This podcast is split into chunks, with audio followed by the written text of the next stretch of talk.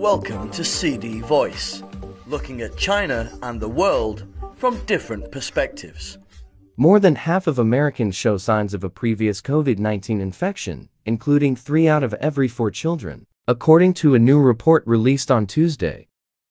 The findings from the Centers for Disease Control and Prevention CDC come after researchers examined blood samples from more than 200,000 Americans and looked for virus-fighting antibodies made from infections, not vaccines. They found that signs of past infection rose dramatically between December and February, when the more contagious Omicron variant surged through the U.S.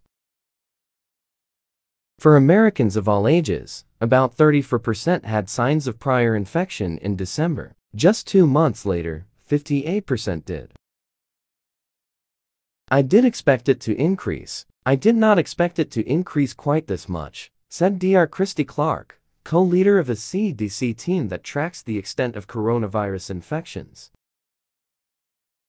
In the CDC report, the most striking increase was in children. The percentage of those 17 and under with antibodies rose from about 45% in December to about 75% in February.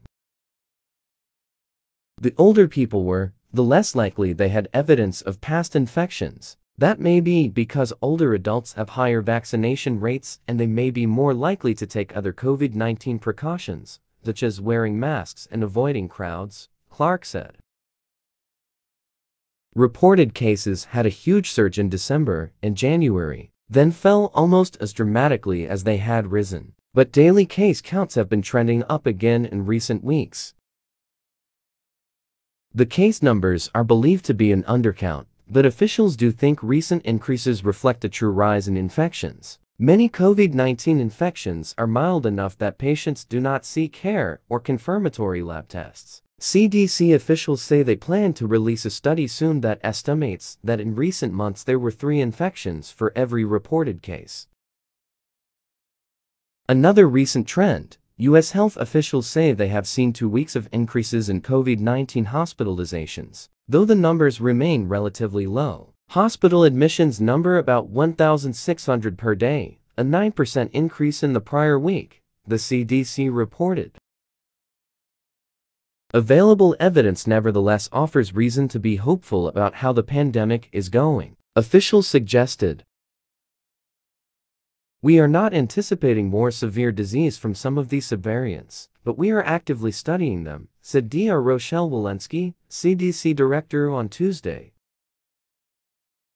The study looked for any detectable level of antibodies. It did not distinguish how many people had antibody levels that might be protective. Scientists are still trying to understand what role these kinds of antibodies play in protection from future virus exposures. Officials continue to urge Americans to get vaccines and boosters, which offer additional protection against COVID 19 for all, including those who were previously infected. That's all for today. For more news and analysis by the paper, until next time.